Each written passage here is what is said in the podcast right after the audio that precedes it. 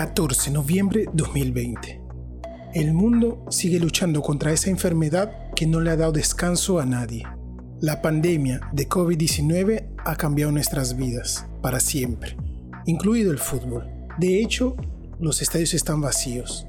Vacíos de esos aficionados que hace unos meses coloreaban las tribunas de todo el mundo. Hay silencio a las afueras del Estadio Nacional de Santiago. Sin embargo, en su interior hay 22 hombres que corren detrás de un balón, luchando y siguiendo un sueño. Un sueño que se llama Mundial. Tercera fecha de las eliminatorias rumbo al Mundial de Qatar 2022. En la cancha se juega el Clásico del Pacífico, partido protagonizado por las selecciones de Chile y Perú. Aunque el único verdadero protagonista del partido será el capitán de la Roja, Arturo Vidal. Aún así, en el minuto 60, con la esperanza de voltear el partido, hace su debut un jugador que ha sido el centro de muchas discusiones y polémicas. Aunque la mayoría de los hinchas peruanos no veían la hora de verlo ingresar con su nueva piel blanquirroja. Este es el día donde comienza la aventura con la selección peruana de Gianluca Lapadula.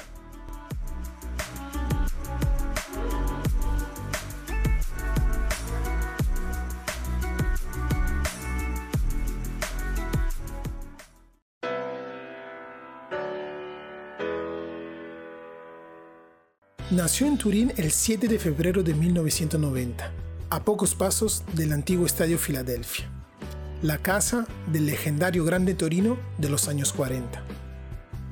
Gianluca está siempre fuera de casa, jugando en la canchita junto a sus amigos.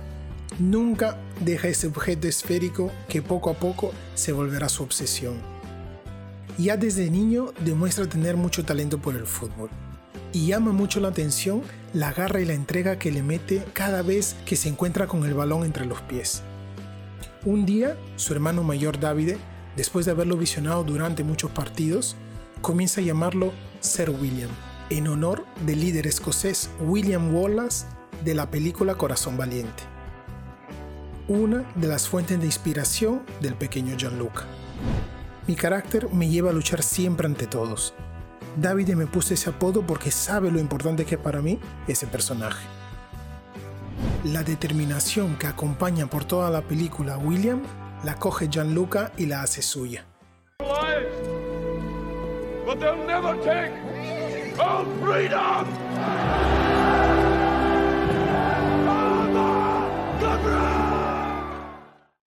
La Juventus a la edad de 6 años lo nota.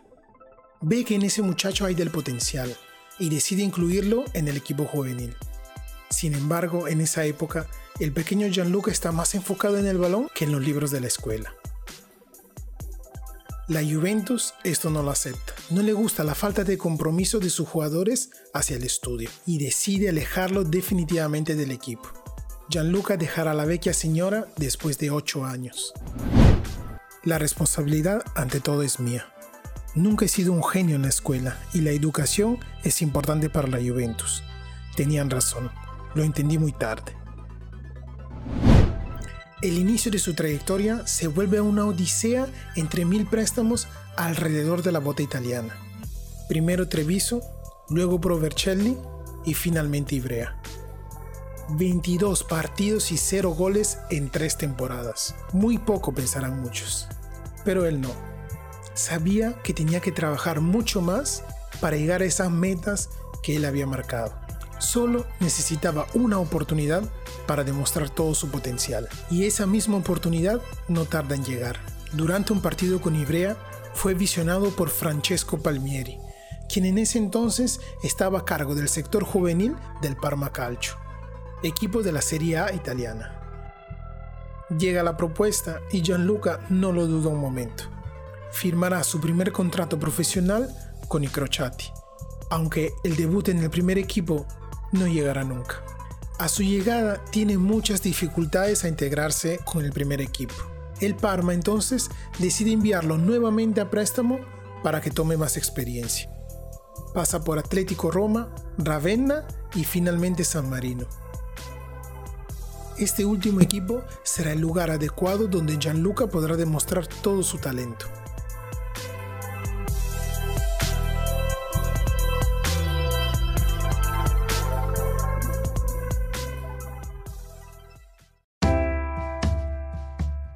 En el 2011, San Marino juega en la segunda división de Lega Pro, o sea, la cuarta división italiana.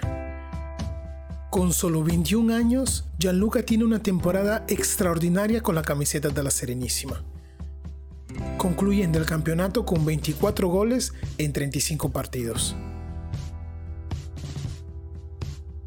Las buenas actuaciones con el San Marino llaman la atención de muchos equipos, sobre todo del Cesena, equipo de la Serie B que decide apostar por él.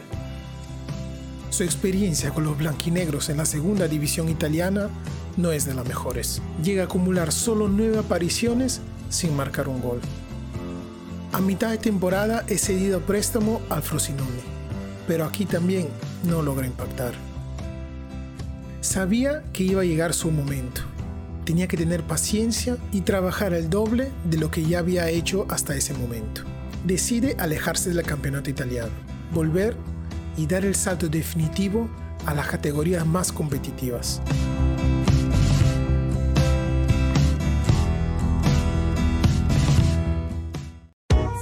El Parma decide entonces enviarlo a Nova en la primera división eslovena, junto a muchos otros jóvenes que llegan de la juvenil, entre ellos también el peruano Johnny Vidales. Gianluca en este equipo tiene buenas actuaciones, marcando 11 goles en la liga y ganando la Copa de Eslovenia. Al regresar a Parma, el club todavía no sigue convencido con el jugador y decide enviarlo por la enésima vez a préstamo. En el 2014 comienza la temporada en el Teramo, una de las temporadas más importantes de toda su trayectoria.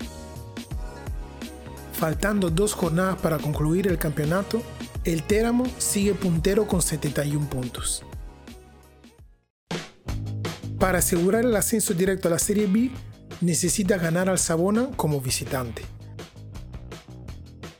El Teramo mete el gol del 1 a 0 y Lapa se encarga de cerrar el partido marcando el gol que entrega el acceso a la Serie B por la primera vez en la historia del club. Con 21 goles y 9 asistencias, se vuelve el ídolo absoluto de la hinchada de Teramo, que por fin puede soñar de ver a su equipo en escenarios mucho más importantes. Gianluca tiene planeado quedarse en el Teramo y por fin regresar a Serie B con más experiencia y más consciente de sus capacidades.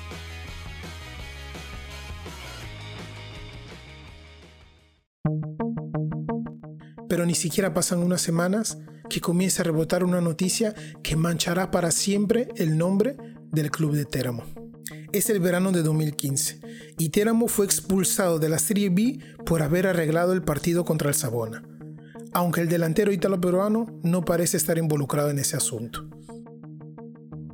Con la opción de Teramo descartada, regresa a Parma convencido que puede luchar un puesto en el primer equipo, pero la mala suerte lo persigue. Ese mismo verano, el Parma, todavía detentor de su fichaje, después de muchos problemas económicos, se declaró en quiebra. Y Gianluca, en menos de un mes, se queda sin equipo. A los 25 años parecía que el último tren para jugar en las categorías más importantes del fútbol italiano ya había pasado. Sin embargo, la mala suerte no pudo borrar la gran campaña que hizo junto al Teramo.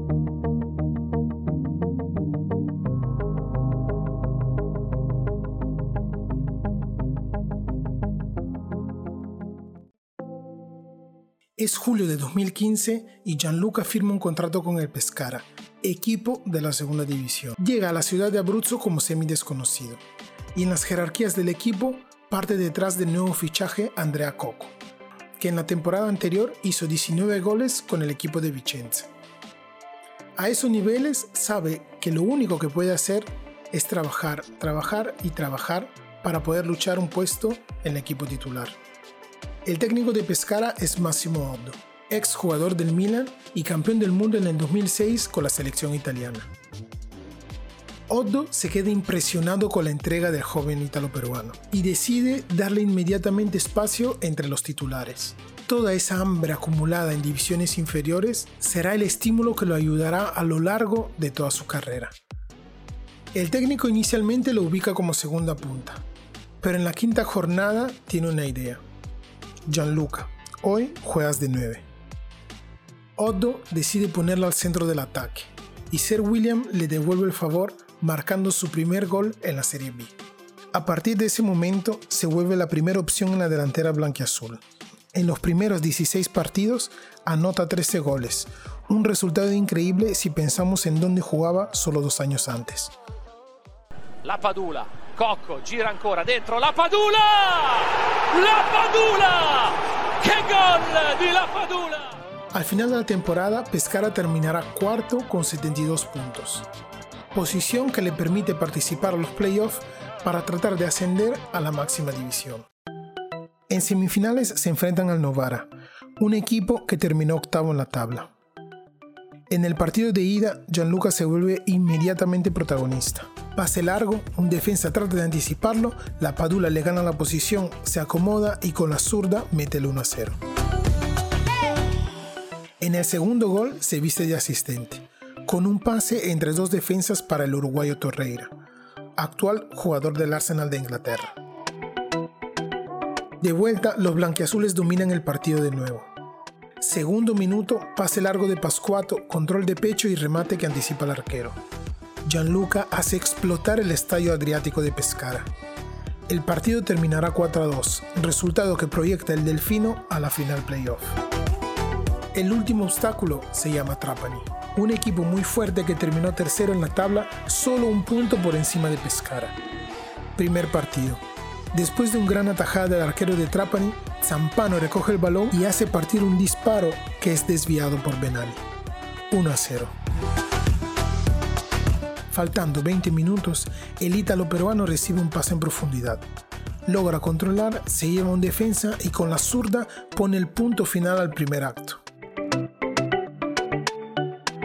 En el último partido, Pescara llega muy confiado y el Trapani, que juega en su cancha y con su público, comienzan con mucha más agresividad. Quinto minuto. Los Granat aprovechan de un error defensivo y se adelantan con Chitro. El resto del partido será un asedio total del Trapani, que buscará en cualquier modo de empatar el marcador general, para después ir a tiempos extra. Sin embargo, en el minuto 77, después de un pase equivocado, BR deja partir un remate desde 45 metros que literalmente cae el estadio. El partido terminará 1 a 1 y el Pescara, después de tres años en segunda, podrá regresar a Serie A. Este será el único partido de los playoffs en donde Gianluca no anotará. Sin embargo, los 30 goles en 44 apariciones serán suficientes para ganar el título de máximo goleador de la Serie B 2016. Había mucha calidad en ese equipo, éramos un buen grupo, fue una temporada increíble y especial. Un jugador que no solo piensa en sí mismo, sino a todo el equipo, que corre, que lucha por cada balón y que no conoce el significado de la palabra rendirse, que recién a la edad de 26 años ha cumplido su sueño de poder jugar con los grandes.